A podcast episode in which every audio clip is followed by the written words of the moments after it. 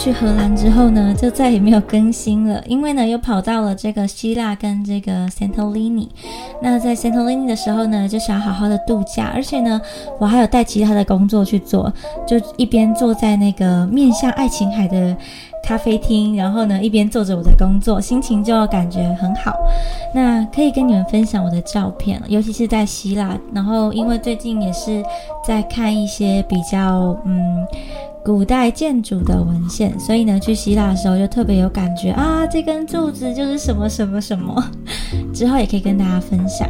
当然呢，在这个 Instagram 上面呢，也都会有及时的内容。那度假完回来呢，又积了许多的工作跟作业，所以就又没办法更新了，所以又拖了一个礼拜。那虽然呢没有更新影片，但是呢我的粉砖每天都有，呃更新艺伎的系列。那希望呢透过画作来陪伴大家度过，嗯不管是开心或是难过的每一个心情。那而且呢很多事情，我觉得都是因为了解才变得有意义嘛。我在逛。欧洲博物馆的时候呢，很常随便一个路人，然后就开始拉着我，然后解解释很多。当然有一些对，有一些错，但是就是蛮有趣的交流。那也很常偷听路人在对话的时候，就在讲说啊，这个画怎么样，怎么样，怎么样。那今年暑假呢，也应该会有很多台湾人来欧洲玩吧？因为我在 Santorini 的时候呢，就遇到了很多台湾的旅客，然后在飞机场也有遇到那个退休团，他们可以来住好几个月这样子。那欧洲的博物馆呢，虽然有导览，但是中文导览的内容真的是令人非常的头痛。呃，我其实每次都有租导览，因为我还是觉得说要去看看人家在做什么这样。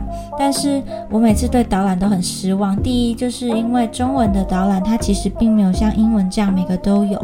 英文的导览呢，比中文的导览多非常的多。所以如果你们英文很好的话呢，也建议就是直接租英文导览就好了。因为中文导览真的没有什么，而且翻译有时候翻得非常的糟糕。所以呢，希望呢可以做这些影片来提供给大家。未来有机会的话呢，呃，也是提供给未来会再来一次的我。好了，未来应该会再来很多次，所以呢，这也提供给我来作为一个参考跟记录。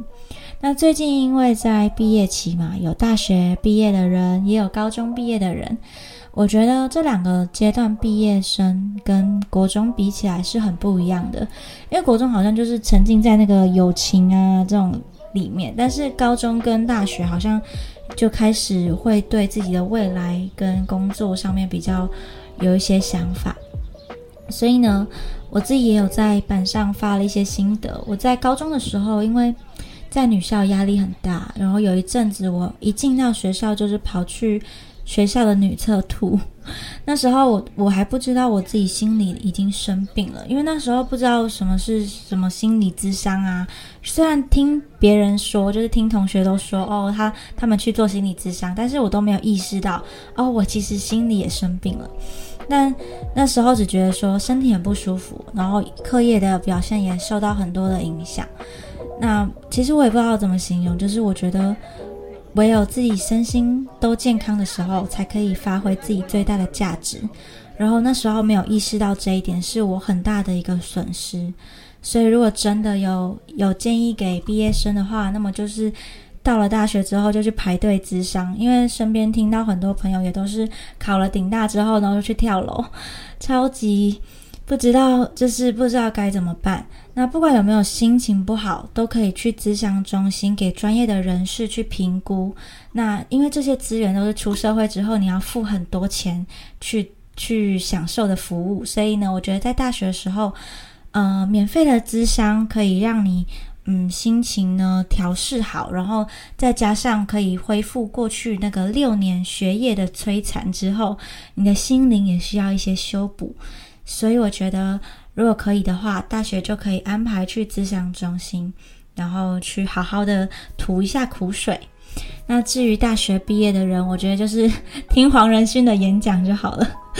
好，那我我今天其实录音的时候蛮开心的，因为嗯，我其实前一阵子自我感觉很差，然后我就开始拼命的读书读书。那读到一个程度之后，就会开始慢慢放心不少。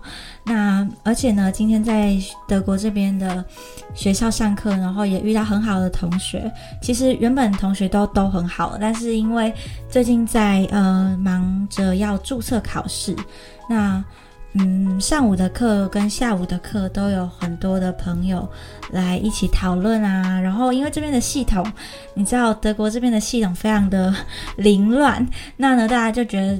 觉得说啊，嗯，都大家都很 confused，所以呢，大家就会一起围在一起讨论。然后，嗯，班上的男生同学也都很帅，然后有俄罗斯人、意大利人、德国人，然后长得很不错，所以大家就聚在一起讨论的时候，心情也就很好。嗯，那因为很久没录音，所以今天的主题呢，我也选了一个大家都很喜欢的，之前点阅率也非常高的这个克里姆。然后我自己回去听之前那个克里姆那一集，我觉得没有录得很好，所以呢，我们就赶快来重更。而且呢，这次呢是更大的一个，呃，更大的规模，然后介绍呢在美景宫里常设展所有的克里姆的作品。当然，因为呃，我距离上次去美景宫已经有一段时间了，所以呢，如果有遗漏的地方，可以在下面留言告诉我，那我也就会再补。补说这样子，那美景宫其他的作品呢，我也会在找时间发，也会发在这个社群上面单篇的更新。那首先呢是这个 Yosef Levensky 这幅画呢，可能打破很多大家对克里姆的印象，而且在逛的时候，因为人很多，加上这幅画的色调比较暗一点，就有很高的机会会忽略它。但是这幅画呢，其实是克里姆创作当中一个蛮重要的转泪点，一个突破点啦。克里姆与建筑工艺的这个交集，应该可以从这个电机时代 k u n d a z e t 还有维也纳环城大道的工程开始说起。那电机时代指的是奥地利跟德国在一八七三年股市崩盘以前的这个时期。我们可以交给历史老师，虽然大家好像不会读到，但是可以想象成当时这个资产阶级兴起啊，很多的建设在做。所以呢，当时的维也纳应用大学就培养了一系列的人才在装饰建筑上面。那克林姆呢，就是这批人才当中出来的。所以我们也可以看到，呃，装饰艺术在他的生涯当中呢，都有很令人惊艳的表现。那当时呢，他还是学生的时候呢，就接到一个剧院 theater 的案子哦。那这并不是一个普通的案子。因为他们是帮当时几乎是垄断商的这个 f e n e r on Hammer 做的，因为克里姆呢在大型墙壁的绘画呢很能满足他们的客户哦，而且呢克里姆仿佛就是注定要成名一样。就在一八八四年的时候，当时这个 Hammer Cut 算是先锋的先驱的画家，也影响克里姆很多，但他就突然死掉了。这就让克里姆直接变成这个首选的其中之一哦。那克里姆呢，跟着一群画家呢，装饰了这个伯格剧院。这群画家呢，也就成为了维也纳艺术突破的先锋。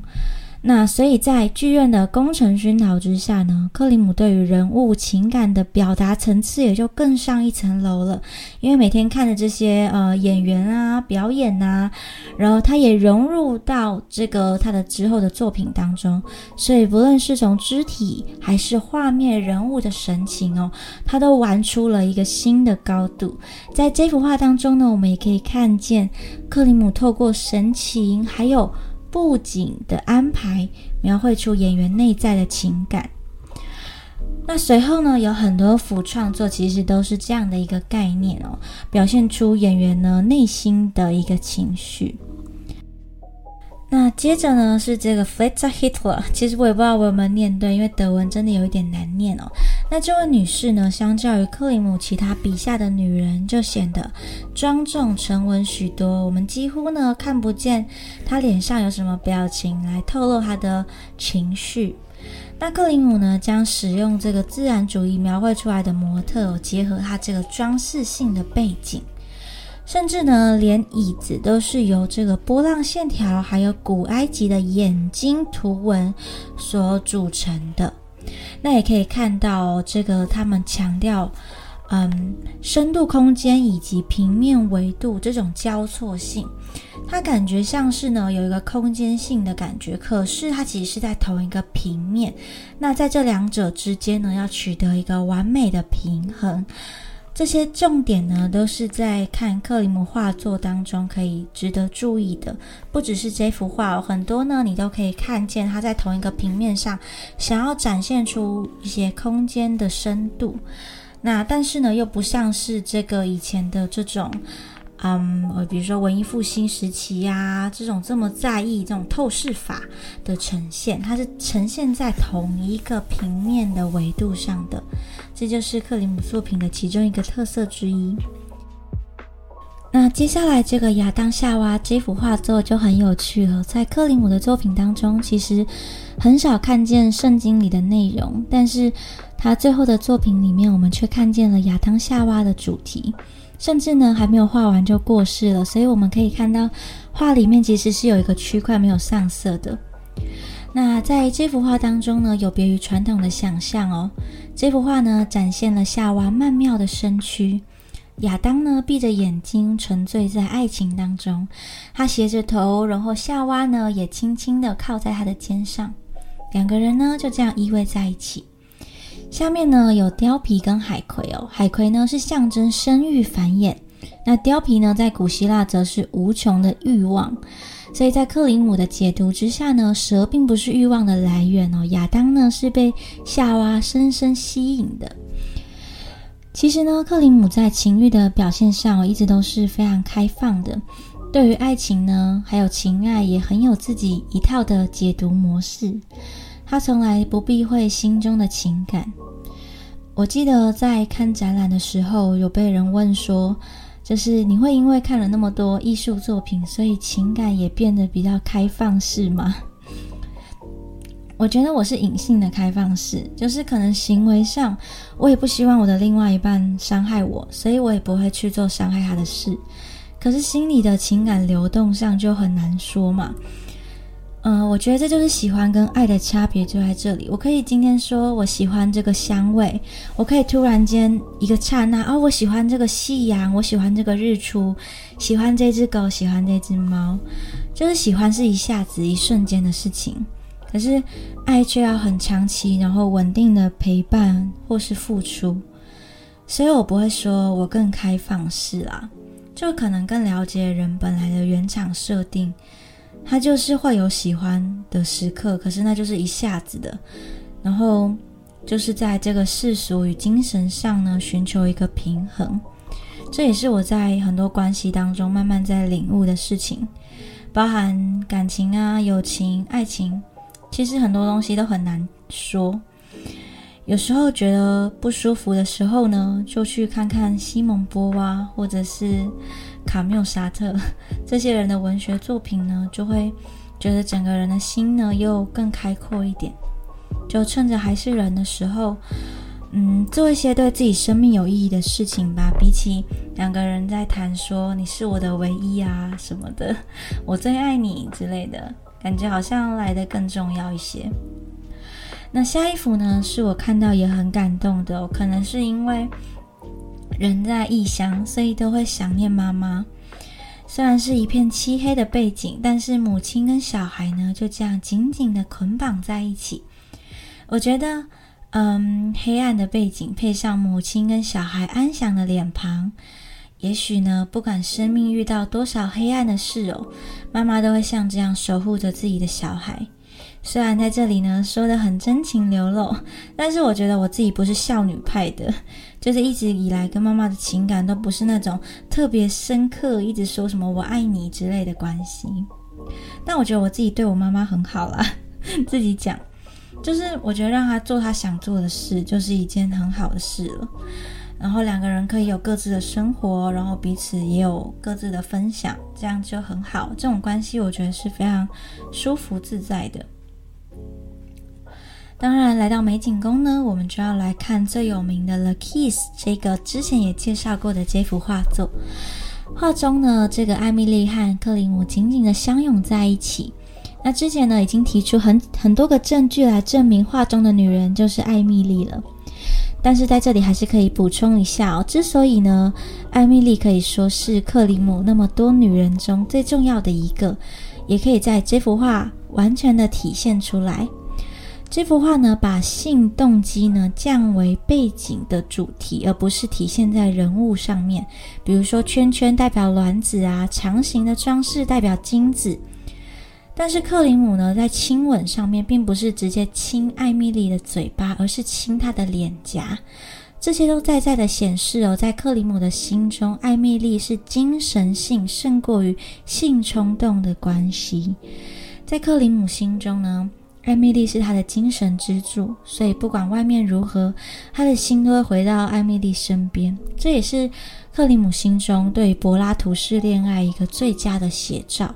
所以呢，我们会看到他把性的一些象征呢放在背景的主题上，而不是直接的，呃，要艾米丽去露胸部啊，或者是展现这个艾米丽嗯的身材之类的。那这幅画呢，也是他金色时期最高潮也最巅峰的一个作品哦，就献给他心中最重要的女人艾米丽。那背景这个无垠的金色呢，也象征着爱的无边无际哦。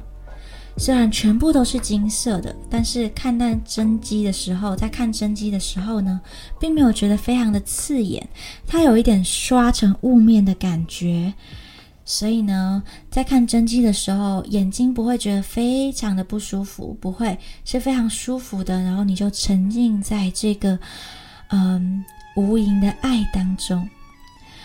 那嗯，这幅画呢，可以说这里前面呢是非常多人拍照的，所以大家来维也纳也不要错过这幅真迹作品，真的非常值得一看。然后看到的时候非常的惊艳，我其实觉得。蛮有趣的，这是一个心理的感受上是非常特别的，大家一定要来看一下。那剩下的这个风景画作呢？然后订阅、按赞、分享，我们下一集再聊好了。嗯，希望你们喜欢。然后真的有很多的生活也想跟大家分享，欢迎大家追踪我的粉砖，让画作陪伴大家度过嗯艰难的生活。今天就先这样喽，晚安。结束在一个好奇怪的地方。